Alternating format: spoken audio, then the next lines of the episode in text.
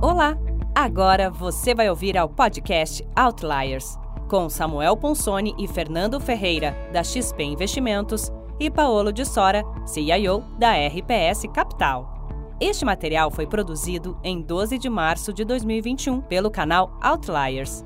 Bom programa!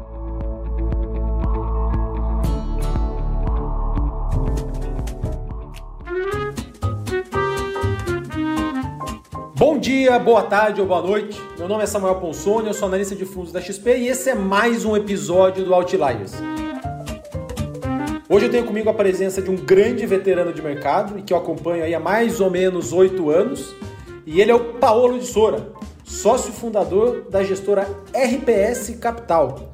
Paolo, muito obrigado pela sua presença e obrigado por aceitar o nosso convite. Pô, Samuel, eu que agradeço o convite, um grande amigo. Oito anos mesmo, Samuel. Esse mês nós estamos fazendo oito anos de RPS. Nossa primeira reunião, o Paulo tinha lá na RPS 20 milhões de reais.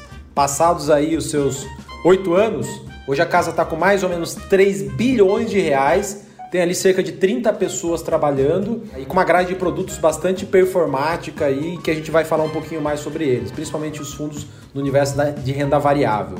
Um pouquinho do, do background aqui, do, da formação do Paolo, ele fez engenharia civil na Mauá e economia. Você fez em conjunto, ô Paolo? Fiz as duas, uma, uma noite dormindo e uma de, de manhã acordado.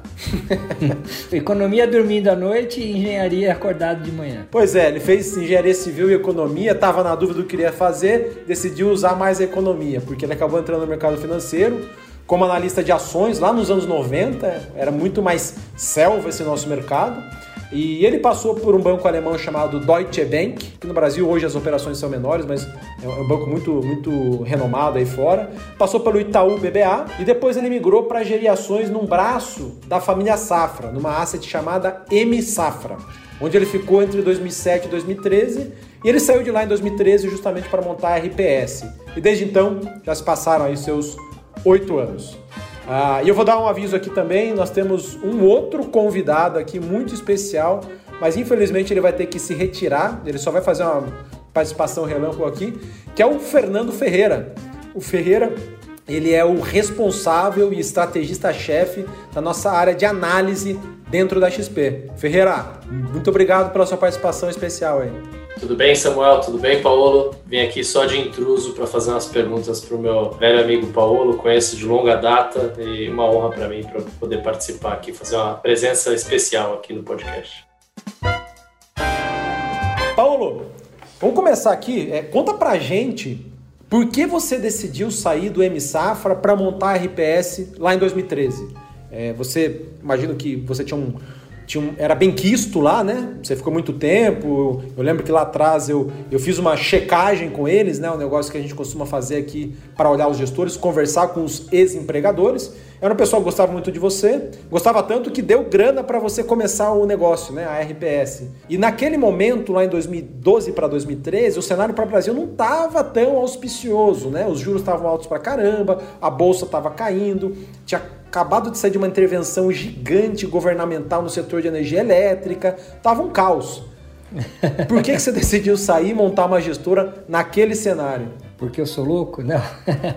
Não, na verdade, eu venho montando a minha carreira ao longo do tempo, né? Eu, eu acho que isso é até uma coisa legal para as pessoas, né? Ter um norte para onde eu quero ir, o que, que eu quero, onde eu quero chegar. Então eu tinha como meta montar uma própria gestora em algum momento da minha vida, né? Então eu fiz sell side, que nem a gente falou no início, muitos anos, me preparei. Quando eu resolvi sair do M Safra, era, foi um passo que eu imaginei dentro da minha própria carreira que eu já vinha construindo desde lá de trás. Então eu sabia que em algum momento eu ia querer montar a minha gestora. Quando eu fui para o M Safra em 2007, eu já estava com a cabeça que em algum momento eu ia sair de lá. Então eu fiz a migração do sell quando eu recomendava investimentos para terceiros, fui para para o buy side, onde eu fazia a gestão do, dos fundos de equities lá da família Safra. Fiz isso por quase sete anos. Me preparei, porque era uma, um outro chapéu, né? um chapéu de investir e não de sugerir investimentos. Me preparei bastante.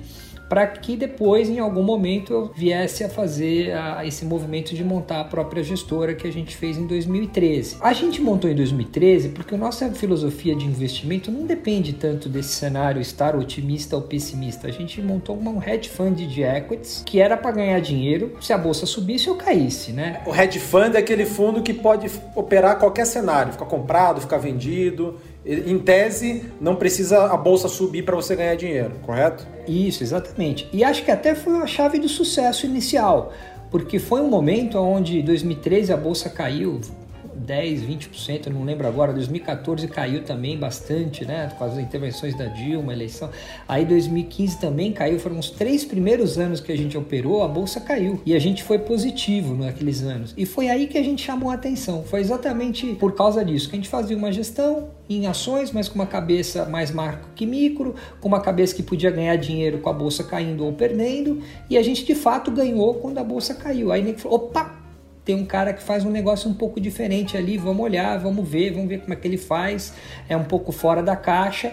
E foi, na verdade, um ótimo momento para a gente, onde a gente de fato se destacou. E aí as grandes famílias olharam para a gente, a gente é, conseguiu atrair as principais famílias brasileiras para investir nos nossos fundos e a gente foi construindo uma história. Então, na verdade, o nosso estilo, que é esse estilo de ser um fundo macro que olha ações e de forma agnóstica, permitiu a gente ir bem num período que foi, a turma foi mal e aí chamou atenção. Foi até, eu até e, e, eu não sabia que ia ser um cenário ruim ou bom para o Brasil, a gente nunca sabe.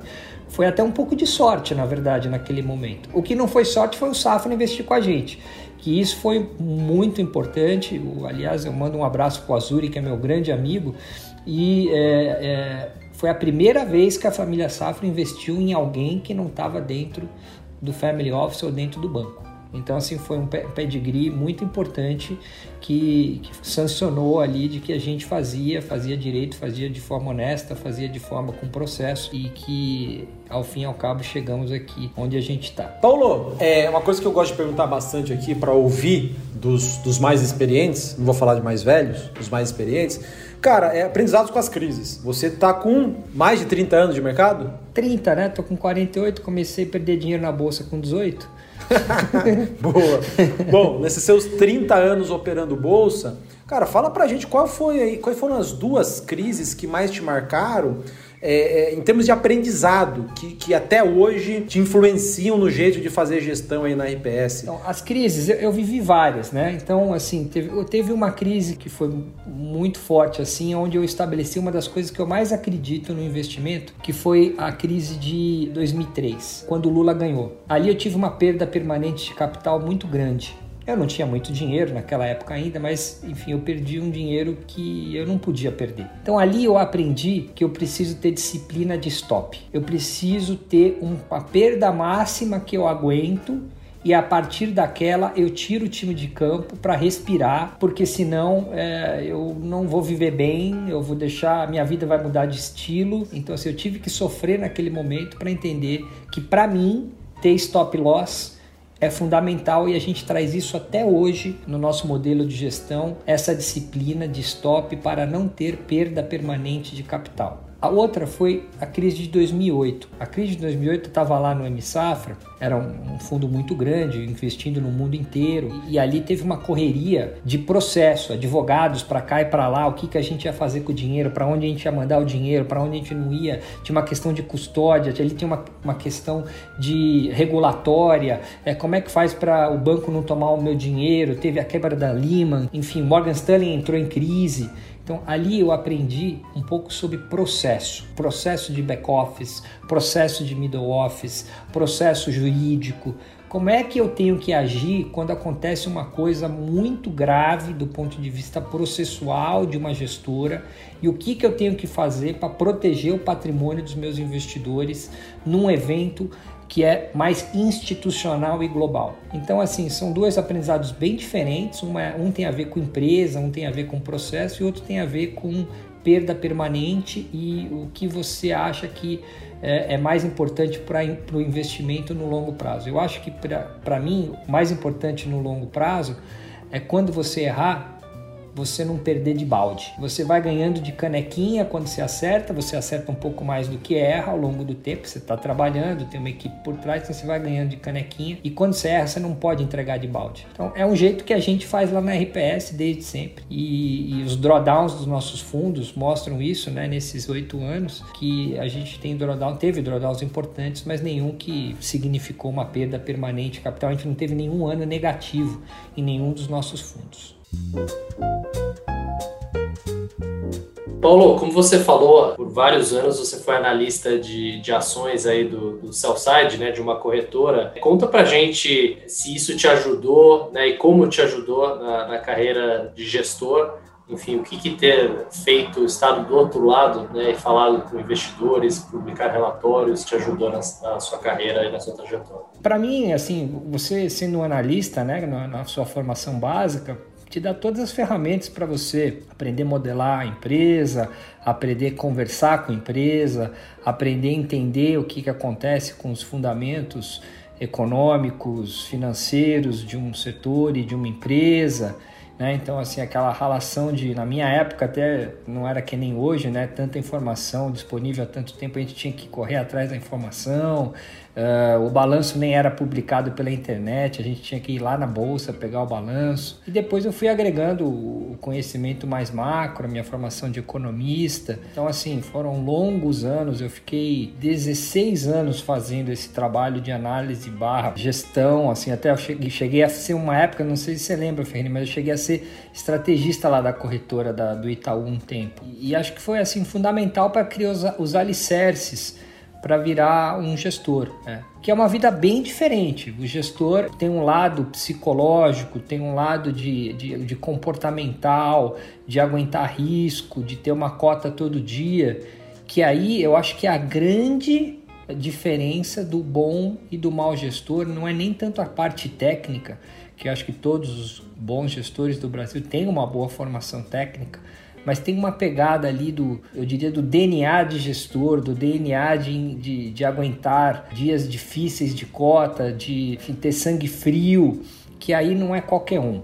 E eu acho que é aí que faz a diferença, ao fim e ao cabo. E isso eu tinha lá desde o início, porque eu comecei como analista, mas eu já operava na física, na bolsa, desde os 18 anos de idade. Eu adorava ficar operando na bolsa, nem sabia o que era e já estava lá na bolsa, acho que como alguns aqui que estão ouvindo esse podcast. Mas depois de 30 anos perdendo e ganhando dinheiro, depois fazendo gestão, obviamente, de patrimônio, que nem o Samuel falou, isso também criou um background muito grande. Assim, é, é eu acho que aí é a vocação. O analista não precisa ser tão vocacionado para aquilo. Se ele tecnicamente for bom e fizer a coisa transpirar bastante, ele acaba sendo um bom analista. Agora, para ser gestor, eu acho que você precisa ter a vocação de ser. E a vocação de ser é um pouco desse negócio que vai muito além da análise técnica. O Paulo, tem uma frase legal do Warren Buffett que ele fala justamente que a qualidade mais importante de um investidor é o temperamento, não o intelecto.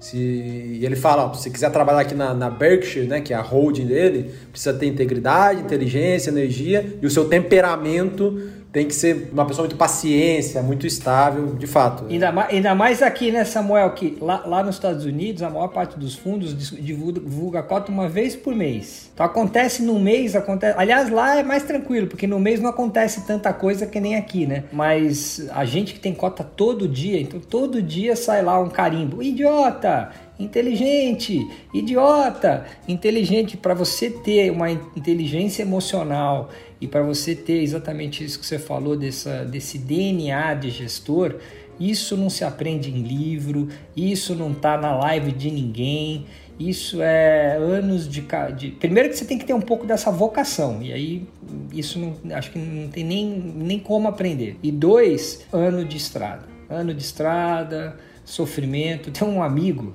que até vou mandar um abraço para ele, Luiz Man, trabalhou comigo, vocês nem conhecem, ele nem está no mercado financeiro. Ele falava para mim: o bom gestor é aquele que já chegou pelo menos umas quatro, cinco vezes em casa chorando. chorando. Entrou chorando em casa. A mulher falou: Mas por que você está chorando? Parece uma criança. Esse é o bom gestor. Já passou por um período de chegar em casa ali aos prantos, falar que cagada que eu fiz, que aconteceu, e foi criando esse calo psicológico que eu acho que é fundamental para você trans se transformar num gestor sereno, tranquilo. Você tem que ter sofrido ao longo do tempo. Acho que isso é fundamental.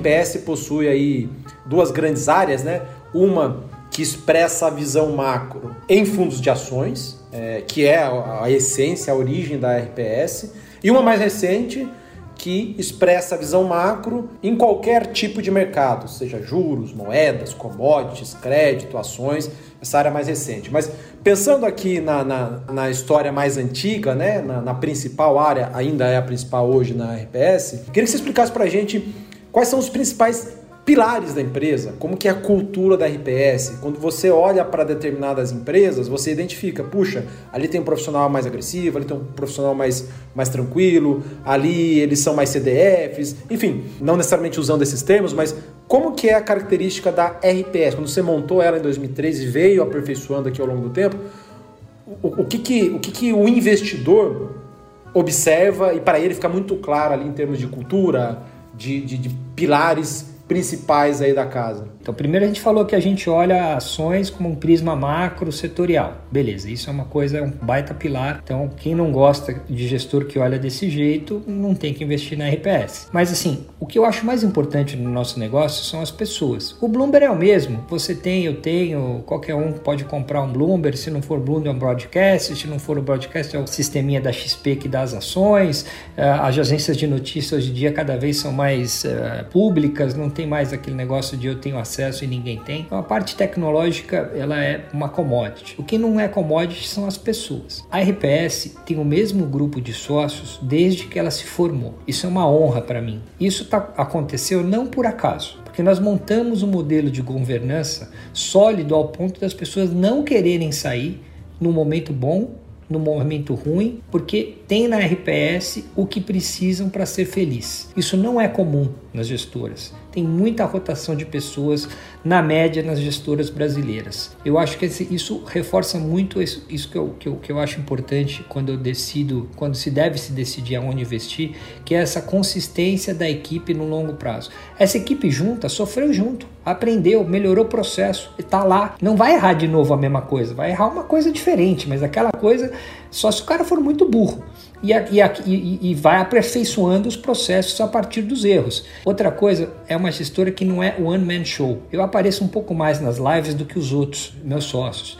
Mas lá a gente tem uma filosofia de dividir risco, de ter processo, e isso é que explica porque as pessoas não saíram. Porque eu venho me diluindo ao longo do tempo, dividindo risco com outros sócios, gestores, eh, que vão assumindo risco a partir de um modelo meritocrático vão assumindo mais responsabilidades dentro da empresa e não precisam ir buscar em outra empresa alguma coisa que dê um caminho de crescimento para eles. O crescimento acontece dentro da companhia. Então a gente tem uma realmente uma, a gente pensa muito assim, temos uma gestora de investimento e não um fundo de investimento ou não um gestor A ou B. E a gente foi construindo isso ao longo do tempo de uma forma meritocrática, o nosso dinheiro está lá, as pessoas ficam lá, quem vai bem cresce dentro da companhia, toma mais risco, quem vai mal perde um pouco de risco ao longo do tempo, depois tenta recuperar aquilo. Então é, é uma filosofia muito específica de uma empresa que a gente construiu. Eu acho que isso, esses são os dois pilares. E o terceiro pilar, que é a gestão de risco, é aquela coisa que eu falei aqui de perda permanente de capital. A gente não discute stop loss dentro da RPS. Não tem discussão. Ah, mas puxa, se segurar vai, vai depois recuperar. Lá não tem essa discussão. A gente decidiu que a gente vai estancar a sangria quando a coisa está errada, para o bem ou para o mal. E todo mundo percebeu ao longo de oito anos que vale muito a pena fazer esse sacrifício.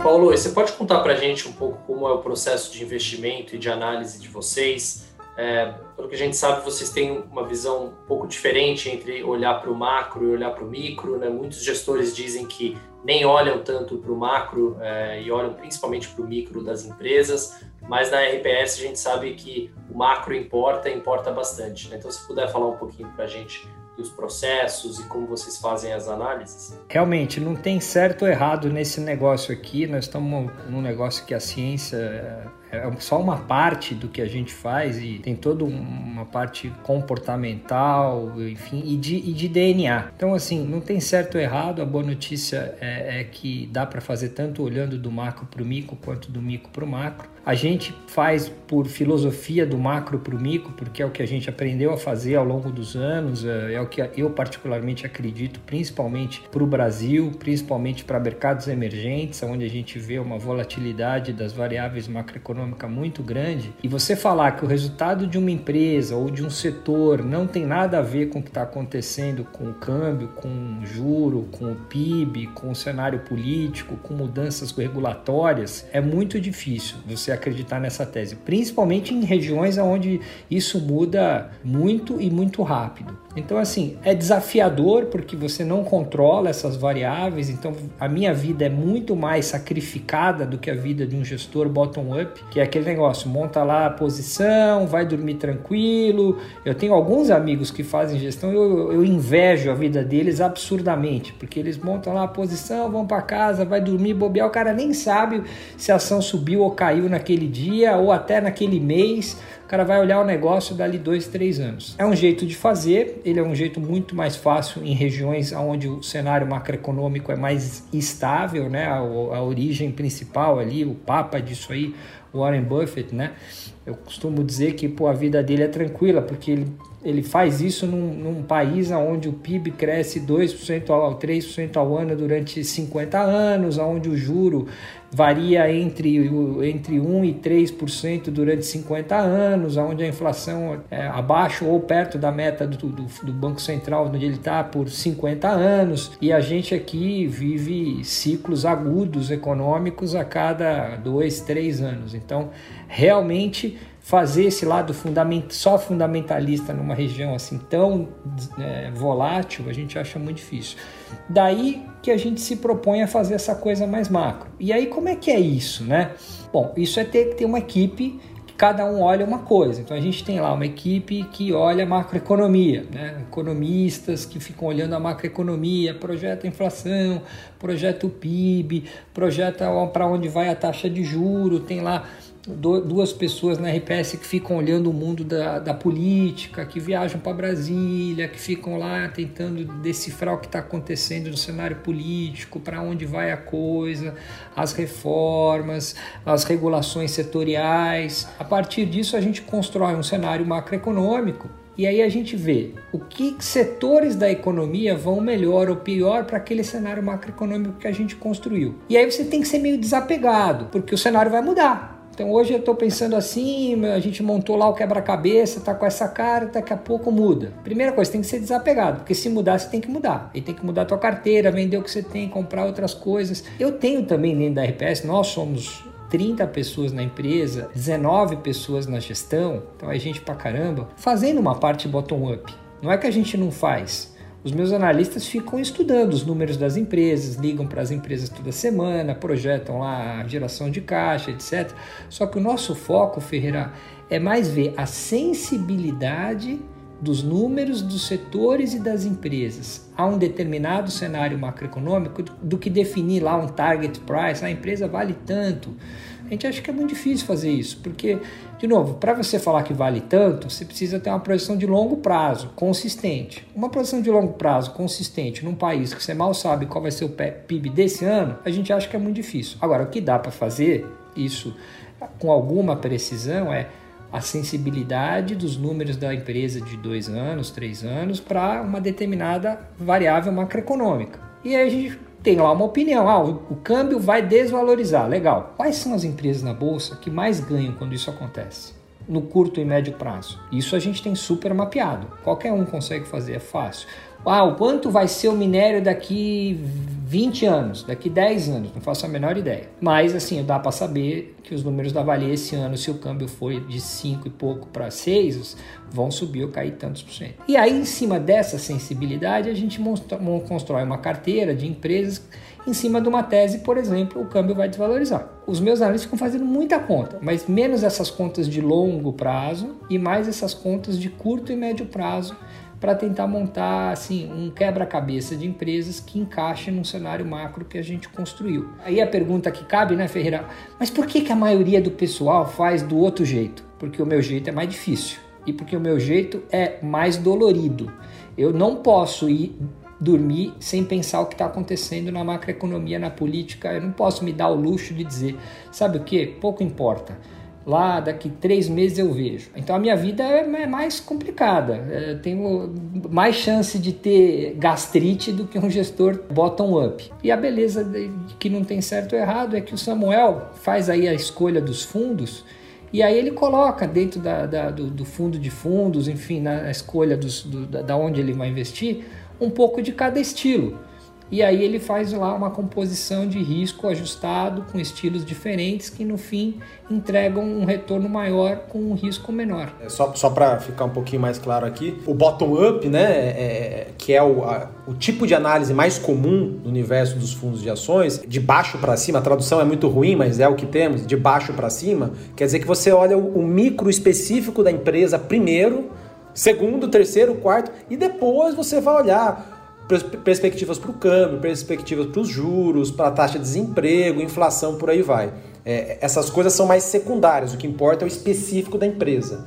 Isso é o padrão aqui no Brasil e diria aqui no mundo, né, para você olhar é, ações, mercado acionário. O Paulo é o contrário. Ele olha primeiro o macro, né? Pô, como que estão as perspectivas para emprego, taxas de juros, câmbio, como que está o cenário político, como que isso afeta ou não, e aí ele vai descendo, beleza se o câmbio vai se valorizar, se o dólar vai ficar mais alto, que setores da bolsa vão ser impactados? A, B e C, beleza. E dentro desses setores, quais são as empresas que, que podem é, ganhar mais ou perder? Então ele começa do lado, do lado inverso. E de fato, isso te obriga a ficar muito mais ligado.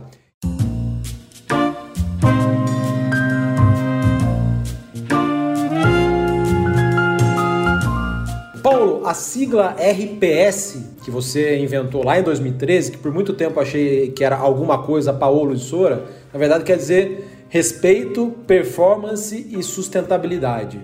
E isso lá em 2013, né, já tinha esse nome sustentabilidade, muito antes de os conceitos ESG é, ficarem mais disseminados no mercado como estão agora. Né? A gente tem visto muito esse conceito ser disseminado, o que é ótimo, mas vocês já tinham é, esse, esse, pé lá é, há oito anos atrás. Pensando nesses aspectos ESG, né? O que, que vocês fizeram né, nos últimos anos nesse âmbito, antes de 2020, e o que, que mudou nesses últimos 12 meses, depois que ficou muito mais comum, acho que os investidores começaram a te perguntar muito mais. Fala um pouco pra gente de como que é essa questão do ESG dentro da RPS, e só um parênteses aqui, para quem por acaso não sabe, o ESG é, é a sigla em inglês para aspectos ambientais, sociais e de governança no que tange a investimentos. O, o, respeito, né, o R, é o respeito tem muito a ver com processo e com risco. É, é o respeito pelo dinheiro do nosso investidor, o respeito pelo nosso dinheiro que está investido lá, é o respeito por seguir um processo de investimento definido e, e nele ficar não importa o que acontecer. Então é um respeito, o que eu diria, pelo dinheiro, né? Performance é óbvio, né? Esse negócio só se sustenta se tiver performance. E para a gente não é o ser o melhor fundo, é ser um, um, fundo consistente e ser um fundo diferente, entregar uma performance diferente e consistente. E a sustentabilidade para a gente lá atrás que hoje está mais forte, a sustentabilidade para a gente era exatamente as pessoas. A gente sabe que esse negócio só se sustenta é, se as pessoas ficarem, se o processo ficar em cima das pessoas, se a gente tiver um time de primeira linha, alinhado e que permaneça na companhia no longo prazo. Como é que a gente evoluiu isso na sustentabilidade dos investimentos? Nós somos um hedge fund, né, Samuel? O hedge fund ele, ele tem que ganhar dinheiro, ele não pode colocar nenhum carimbo, não, isso aqui eu não faço, ou isso aqui eu faço, isso aqui.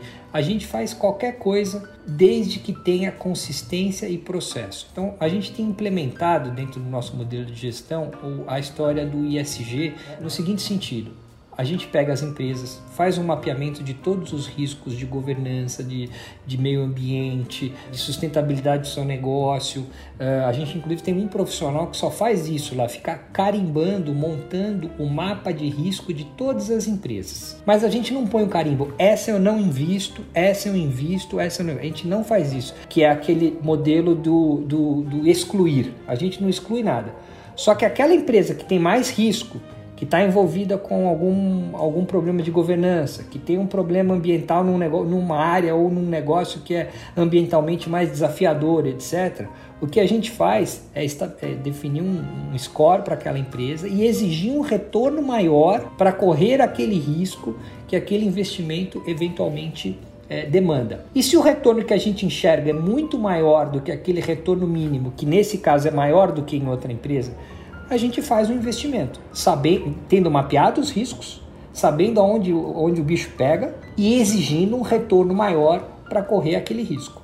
Então é assim que a gente tem feito. Gente, o Gustavo Fabrício, que é um dos sócios nossos lá da área de gestão que está focado em estudo ISG dentro da empresa, é, vem fazendo já há um ano e meio um mapeamento absurdo de todas as empresas que a gente investe em todas as dimensões do ISG e a gente fez esse, esse modelo de, de, de avaliação e exigir mais retornos de empresas que a gente percebe que tem mais risco. Tem outro aspecto aqui que, que você não, não mencionou, que eu sei que vocês é, são bem engajados lá, que é a parte social, né? Explica como que é essa, esse engajamento da RPS no lado social. Olha que legal, Samuel. No nosso modelo de remuneração lá, a gente tem uma holding fica em cima da nossa gestora, depois a gente tem a gestora embaixo, a gente tem um modelo de remuneração todo estruturado. E a gente estabeleceu 5% da nossa receita é direcionada para investimento social. Da receita, não é do lucro, é da receita. E a gente tem feito já há vários e vários anos escolhas de projetos sociais que a gente investe. A gente não fica fazendo muito marketing disso, mas quem entrar no site lá vai ver. A gente já vem fazendo aí a análise bottom-up, análise fundamentalista de projetos sociais que a gente gosta, principalmente focados em educação e que a gente já vem investindo há muitos e muitos anos. A gente realmente tem feito diferença para muita gente aí por aí na área de educação em diversos projetos é, em São Paulo, no Rio de Janeiro e em outros estados, principalmente focados em educação. E, e foi uma coisa legal que isso partiu da própria empresa, assim. E se você olhar o número, é um número grande e percentualmente é um dos maiores dentro da nossa indústria. E aí é um pouco do nosso, do nosso DNA, do que a gente gosta de fazer, e esse lado social é muito forte dentro da, da nossa sociedade.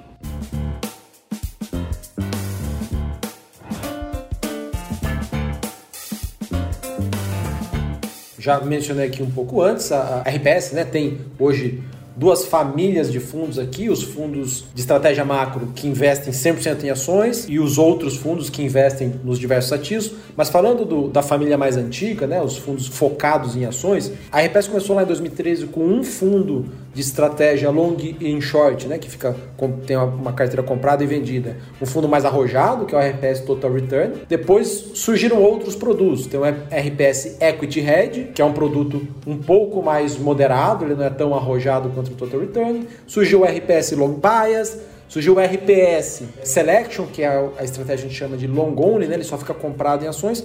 No final, você tem aqui quatro produtos. Você tem o fundo de previdência também, que é uma estratégia parecida ali com o Equity Hedge. Minha pergunta é, para esses cinco produtos de ações aí, como que funciona a geração de ideias? Como que essas ideias saem do campo dos comitês de vocês e entram nos fundos?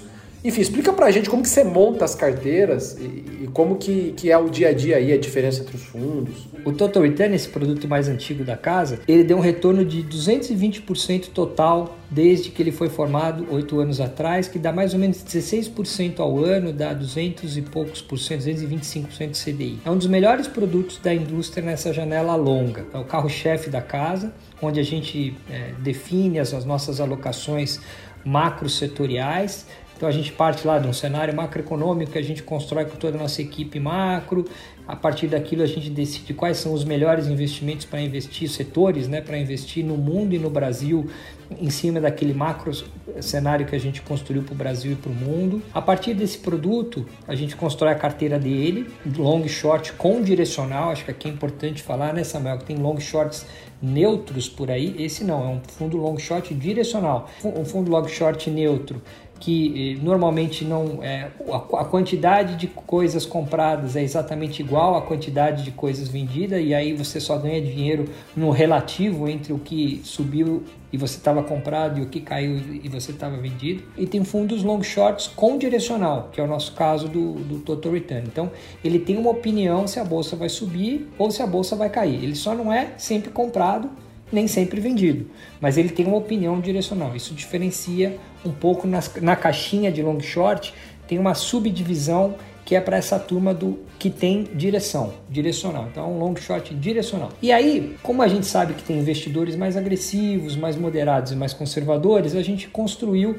o equity hedge, que é para um investidor mais moderado, e o previdência, que é para um investidor mais conservador. É a mesma coisa, são os mesmos investimentos, só que com um pouco menos de risco. Então, em números grandes, assim, o total return ele procura dar CDI mais 10% ao ano, que é o que ele deu. O número bate assim na vírgula. O nosso equity hedge é para dar CDI mais 6% ao ano. Ele é 60% mais ou menos do total return. E o previdência é para dar CDI mais 4 ele é 40% do total return, mas eles são exatamente a mesma coisa, com níveis de risco um pouco diferentes para o apetite de cada investidor. O long bias, que é um outro produto é, da casa, aí já é um produto mais arriscado para um investidor mais agressivo.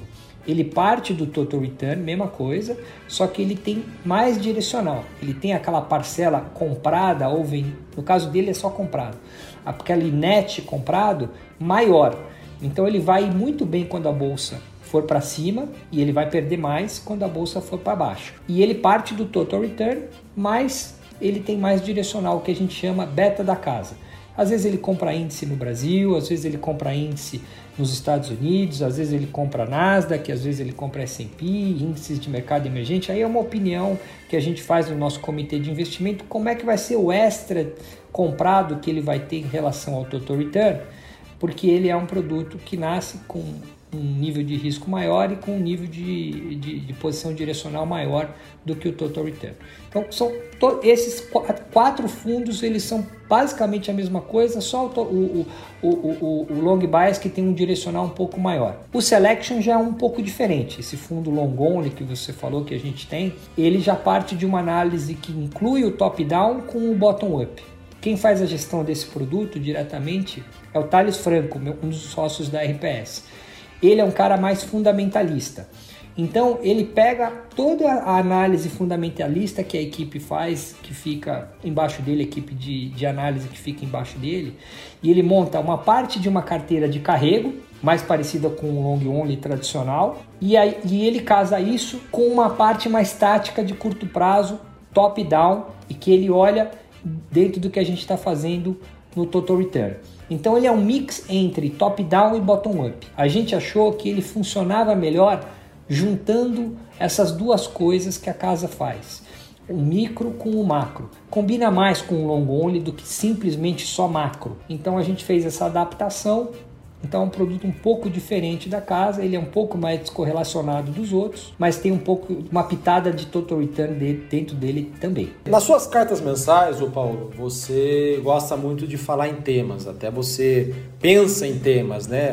A atribuição de performance, como você aloca risco nos fundos e dado dado esse seu jeito de pensar, Queria perguntar quais são os principais temas da casa hoje aqui nos fundos de renda variável, né? nos fundos que a gente está tratando aqui. Poderia falar para a gente? Depois a gente fala como esses temas se traduzem em termos de posições, né? quais são as ações que, que representam cada tema. Acho que até ajuda a, a pensar melhor no teu processo de investimentos. Né? Vamos, vamos para a prática agora. Fala aí, como que o processo se fala com a carteira? Primeiro, o mundo está saindo de uma recessão aguda. Nós vamos ver uma baita aceleração de PIB nos próximos meses e trimestres. E não é pouco. Samuel, os Estados Unidos vai crescer a ritmo chinês, provavelmente entre o segundo e o terceiro tri. A gente vai, acha que vai bater 10% de crescimento o PIB chinês nas nossas projeções. Bom, o que, que você compra tematicamente quando o PIB está acelerando muito? Empresas que o lucro acelera múltiplas vezes o que está acontecendo com o PIB. Empresas cíclicas ao PIB.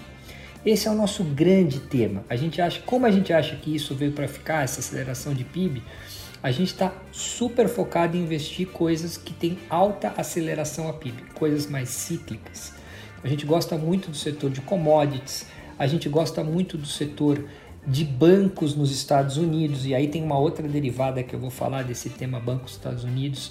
Quais são os setores, a gente faz esses estudos né, de empresas e de setor, quais são os, os setores que têm mais alavancagem de lucro a uma aceleração de PIB? Está na hora de comprar PIB na veia. É isso que a gente está fazendo. Então, setor de commodities, setor de construção nos Estados Unidos, setor de bancos, setores mais da velha economia, que estavam fora do radar até o ano passado, quando as pessoas estavam mais preocupadas no mundo que o, o ciclo estava mais para o final e eu não quero comprar nada que tenha muito a ver com PIB. Um dos grandes questões que hoje existe no mercado é o que vai acontecer com o juro nos Estados Unidos. A gente está vendo o, uma alta discussão sobre subida de juros nos Estados Unidos, o 10 anos, para onde vai os 10 anos, o que vai acontecer com 10 anos. A gente fez um baita estudo e percebeu que um jeito de você se proteger de uma alta de juros nos Estados Unidos é comprar o setor bancário. É até meio óbvio, né? O setor bancário se beneficia num ambiente de juro mais alto. Como a gente acha que o PIB vai estar muito forte, a gente acha que o juro vai subir. O juro nos Estados Unidos está muito negativo real. E aí a gente está comprado no setor de bancos e algumas empresas relacionadas ao setor de banco, tipo Visa e Mastercard, que são empresas que se beneficiam de um ambiente de taxa de juro um pouco mais alto. Coincidentemente, esses setores também são cíclicos. São empresas que ganham com aceleração de PIB e com subida de juros. Só um parênteses aqui, você expressa esses temas tanto em posições no Brasil quanto fora do Brasil, correto? No caso específico de subida de taxa de juros, a gente está preferindo fazer lá nos Estados Unidos, porque essas a, a gente está mais preocupado com o que está acontecendo com o setor de bancos no Brasil. A gente fez um estudo que banco no Brasil, o lucro dos bancos não é tão correlacionado com a subida da Selic. E a gente está mais preocupado com o que está acontecendo com a economia brasileira vis-à-vis o que está acontecendo com a economia americana. O Brasil não vai crescer 10% entre o segundo e o terceiro TRI, infelizmente. Talvez a gente até tenha uma recessão no segundo TRI desse ano. Então, a gente está preferindo fazer esse jogo do juro que tenha um pouco a ver com PIB no setor de bancos lá nos Estados Unidos. As commodities não, a gente está fazendo aqui também. E aí entra numa, numa outra questão. Commodity ganha ou perde muito com taxa de câmbio. Como o real está muito desvalorizado, o Brasil anda macroeconomicamente num desafio e o câmbio está refletindo esse, esse, esse desarranjo macroeconômico que o Brasil está vivendo, o melhor lugar hoje para você investir em commodities é no Brasil. É onde a taxa de câmbio está mais desvalorizada vis-à-vis -vis o preço das commodities. Aí a gente está adorando fazer no Brasil. Estamos focados em investir em várias empresas relacionadas à exportação de commodities aqui no Brasil. E aí você pode falar algumas dessas empresas que, que refletem a tua, a, tua, a tua visão, a sua interpretação do cenário? O que a gente mais gosta é Vale. O que a gente mais acha, mais acha interessante do ponto de vista fundamental, valuation, etc. é Vale. É a nossa maior posição, mas não é a única. A gente tem posição em Vale, a gente tem posição em Suzano, a gente tem posição em CSN, a gente tem posição em JBS. Então, assim, estamos fazendo uma carteira de empresas cujo driver principal é aceleração de PIB global e, e, e, e câmbio, e de forma diversificada para não correr o risco, por exemplo, que foi o risco de 2019, que a gente correu e perdeu naquele momento quando o Brumadinho caiu e a gente tinha uma posição grande de vale e ali foi uma coisa específica, o, o ciclo estava bom, as coisas estavam indo bem no cenário de commodities, porém a empresa especificamente teve lá um azar um, ou não, enfim, uma coisa que aconteceu e aí eu perdi, eu acertei o macro tema e perdi no idiosincrático. Como a gente aprendeu com isso, a gente tem feito de forma mais diversificada esses macro temas, inclusive em algumas empresas exportadoras de commodities fora do Brasil. A gente gosta muito do tema de cobre. O cobre está ligado à economia nova, à energia renovável, bateria. Não tem nenhuma empresa produtora de cobre focada na Bovespa, né? Então a gente tem uma empresa de cobre no México que chama Grupo México, que a gente tem uma posição. A gente tem uma posição numa empresa americana de, que produz cobre que chama Freeport. E aí a gente tem uma baita cesta com vários nomes de empresas que estão ligadas a esse tema de é, reflação, aceleração de PIB, ciclo de commodities mais alto, que a gente está é, refletido nas nossas carteiras. Tem mais algum outro tema ou são esses? Tem um outro tema que a gente está gostando bastante e que a gente tem algumas posições, assim, a história da reabertura. Tá claro que o mundo vai sair dessa crise, as, as vacinas estão funcionando, os estímulos fiscais e monetários estão aí para fazer com que a saída seja forte, o setor de serviços está muito reprimido. Aonde a coisa está funcionando melhor? Aonde vai reabrir mais rápido, com mais consistência, etc. Estados Unidos. Nós estamos vendo já uma boa parte da população americana vacinada, a gente sabe que o americano é louco por consumir, consumir serviço, então, assim, vamos participar dessa onda do consumo do serviço nos Estados Unidos. E a gente montou uma carteira diversificada de várias empresas que estão ligadas a esse boom de consumo de serviços nos Estados Unidos que deve acontecer no segundo semestre desse ano. Alguns nomes: Disney, Nike, Booking, a própria Visa e Mastercard que estão ligados a consumo, né? Se a gente usa cartão de crédito praticamente para consumir tudo hoje. Então, assim, é uma carteira diversificada que a gente está fazendo nesse tema reabertura de economia global e estamos preferindo fazer onde a gente acha que a reabertura vai ser mais tranquila, com menos solavanco. E aqui no Brasil, Paulo, tirando esse tema de, de commodities, que tem uma carteira pulverizada aí com vários nomes locais, que outros nomes acabam se destacando na parcela comprada? Estamos pessimista, cara. É isso e só. No Brasil, não queremos fazer nada que esteja associado à economia doméstica, não sabemos como vai ser a saída dessa pandemia, nós estamos com problema de vacinação, nós estamos com problema fiscal, nós estamos com problema de inflação, nós vamos entrar num ciclo de subida de juro aqui que pode ser agressivo. Então, assim, por vários motivos macroeconômicos, a gente está mais pessimista com o Brasil e estamos preferindo fazer no Brasil, na ponta comprada, principalmente, não vou dizer que é só isso, tem um ou outro menor investimento, assim, numa empresa que a turma bottom-up gosta ali, específico, mas assim, o principal no Brasil é meio não ter Brasil, que é meio que comprar as commodities. Uma, um jeito de mensurar quão otimista um gestor long short, né, como você está, é, olhando é, é o total da exposição comprada, né, aquela parte direcional que você mencionou anteriormente. Como que está a exposição comprada do, do, do, principal fundo aqui, né, o, o total return hoje em termos de Brasil, acho que ela fica misturada por conta dos temas lá fora, mas qual que é o total e desse total quanto que é comprado em Brasil? A gente costuma rodar na média, quando a gente não está nem muito otimista nem muito pessimista, mais ou menos 30% comprado no total return. A gente está mais ou menos isso hoje. Desses 30% comprado, a gente tem mais ou menos metade, 15% comprado no Brasil nas empresas de commodities.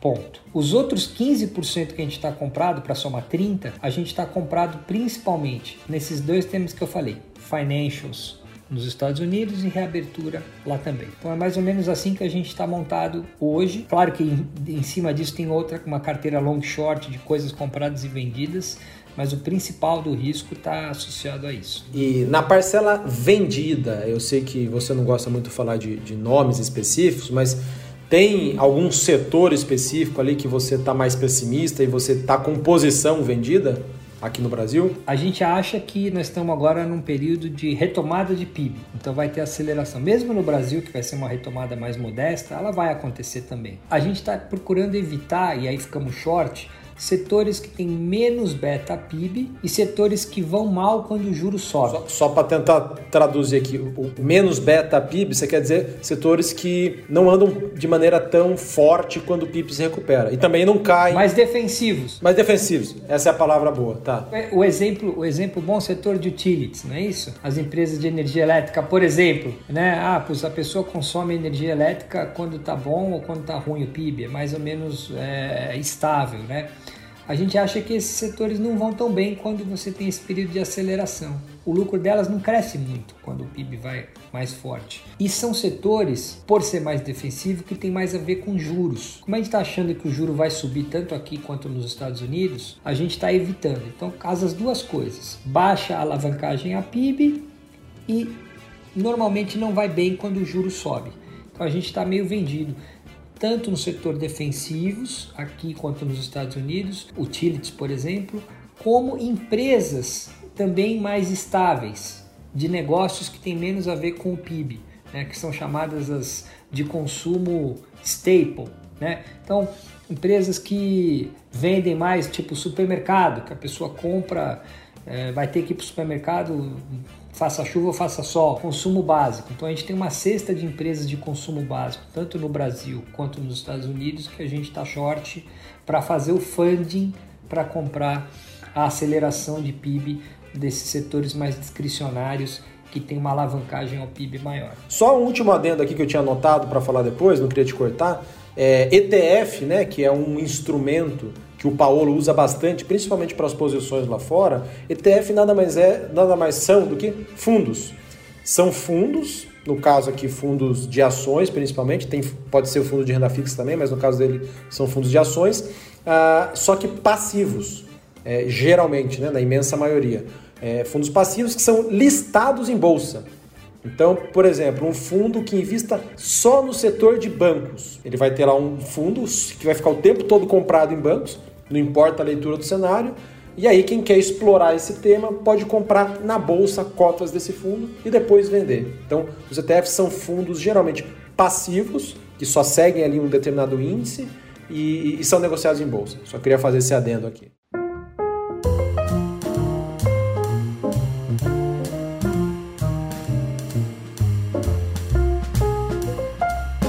A gente ouve bastante é, perguntas de, de, de, da nossa audiência aqui sobre entrar no mercado financeiro. Até a gente fez um, um, teste outro dia no Clubhouse, essa nova mídia social que a gente não sabe se vai pegar ou não. A gente fez um, um papo aberto lá para dar, contar das nossas histórias. O Ferreira estava lá também. Falar da nossa experiência, o que, que a gente indicaria, recomendaria para as pessoas entrarem no mercado financeiro, né? O que, que se avalia. E aí eu queria te perguntar: que conselhos você daria para esses jovens que estão aí na faculdade ou saindo da faculdade e queiram ingressar no mercado financeiro ou numa asset como a RPS? Que características esses profissionais precisam ter? Primeiro, o cara tem que ser curioso. A curiosidade é a chave do nosso negócio, porque os assuntos são diversos e a gente tem que estar sempre aberto a novas ideias, então ser uma pessoa curiosa. Uma coisa na prática, para não ficar só na teoria assim meio genérica, na prática é o seguinte: tem um certificado que dá para tirar de casa estudando três anos, que eu acho que é legal, que é o CFA. O CFA, se você digitar na internet CFA, né,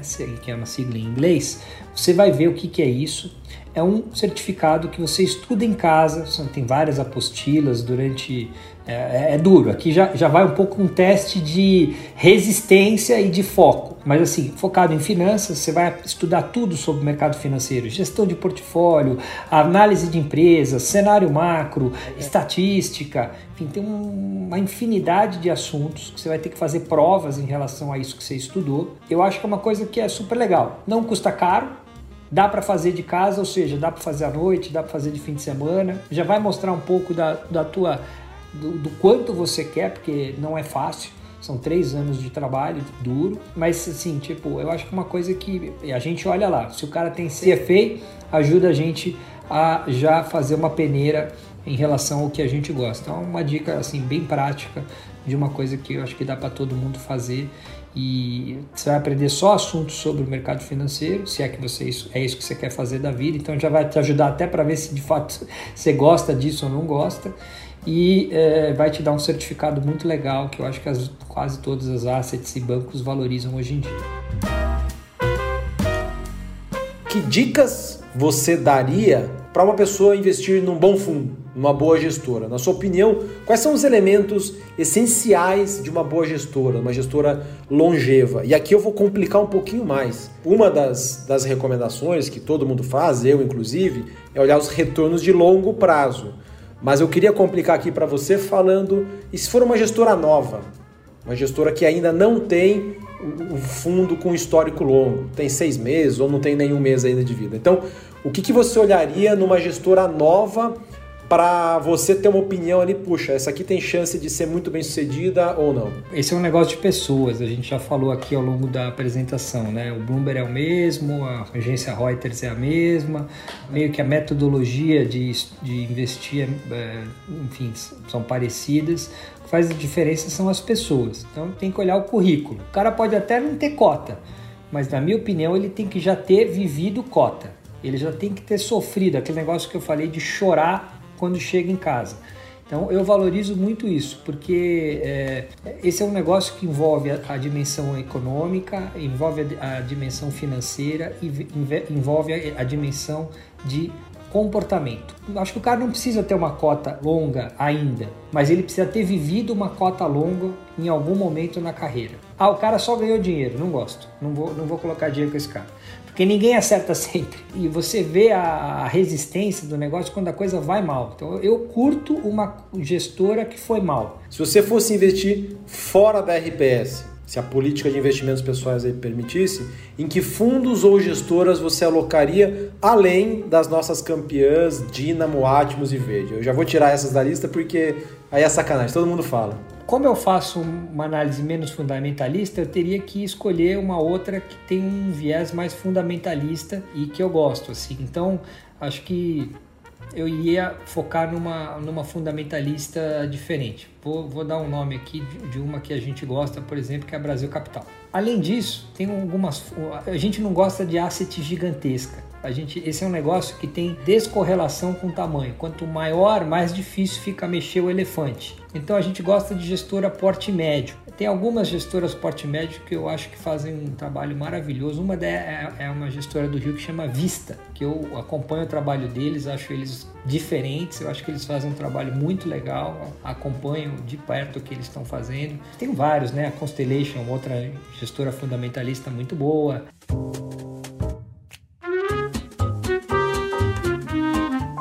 Paulo, obrigado. Porra, belo bate-papo. Prazer te, te rever de novo, ainda que virtualmente, né?